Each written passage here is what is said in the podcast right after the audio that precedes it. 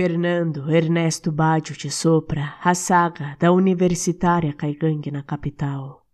Subterrânea casa ancestral, cercada por gigantescas araucárias, a garota Caigangue despede-se dos parentes e embarca só, num ônibus pinga-pinga, do topo do Planalto rumo à capital. Ao chegar, desembarca num imenso barranco linguístico Assustada, fecha os olhos e atira-se penhasco abaixo, mergulhando nas frias águas de um oceano cultural desconhecido. Depois de alguns goles de água salgada, emerge sã, trazendo consigo suas profundas raízes culturais. Em poucos dias, já está a passear livremente pelas avenidas, trançando cipós artesanais envolto ao concreto retilíneo.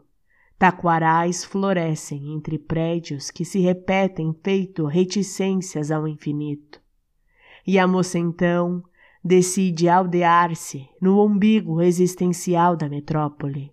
Cansada de ver as florestas ancestrais serem abatidas por madeireiros semânticos, a garota Caigangue começa a lutar por demarcação territorial na academia, transformando a universidade em aldeia, em território indígena.